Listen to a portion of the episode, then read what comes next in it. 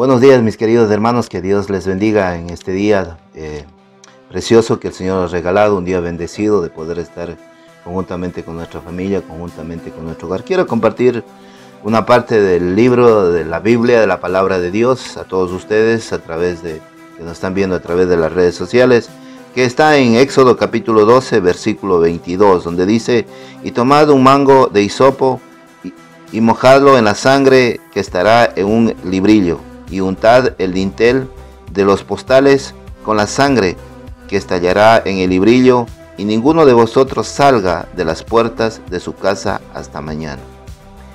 Eh, cuando nosotros vamos a la Biblia, el Señor es bien claro en las instrucciones que el Señor nos está dando eh, a cuidarnos, a mantenernos. Sé que la palabra de Dios nos habla y nos dice que eh, la instrucción que aquí le da el Señor al pueblo es que debía cuidarse, no debía haber salir ese día. Y recuerde que también nosotros tenemos instrucciones dadas por las autoridades que, que tenemos que hoy en, este, en estos días de, de, cuarentena, que recuerde que las autoridades son puestas por Dios y también este, nosotros estamos llamados a orar por nuestras autoridades, a orar por las, por las personas que están al frente. Entonces, lo que quiero hermanos, ha habido un poco de distorsionar la palabra de Dios. Lo que quiero decirles es que eh, la indicación que el Señor da al pueblo de Israel es bien clara ninguna persona del pueblo de Israel salió a, decir, bueno, yo salgo, voy a, esto, voy a comprar. No, se quedaron cada en sus casas. Creo y quiero a través de esto que debemos ser muy obedientes nosotros a lo que las autoridades dicen, a lo que la palabra de Dios dice. Nosotros sabemos que estamos sellados con la sangre de Cristo.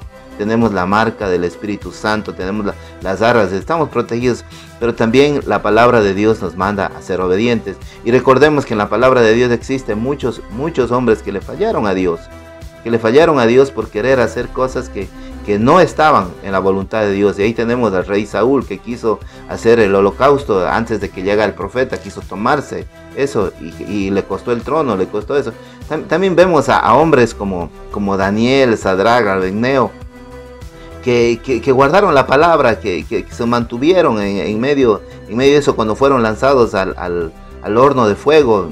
Dios los guardó, Dios los cuidó, Dios les tuvo en el, en el, en el horno de fuego, pero pero eso no, eso, eso les guardó ahí Dios. Y Dios nos va a guardar en esos momentos de crisis que nosotros estamos pasando, en esos momentos de angustia. Quiero animales a través de la palabra de Dios, a que guardemos la palabra, a que nos cuidemos también y a que seamos obedientes a lo que las autoridades dicen, a lo que las autoridades que tenemos presente en cada una de nuestras ciudades, en cada una de nuestras provincias, y a mantenernos en oración vigilante. Que sea un tiempo para buscar al Señor, que sea un tiempo para compartir con familia que tanta falta nos estaba haciendo en este Bendiciones mis hermanos y que Dios les bendiga.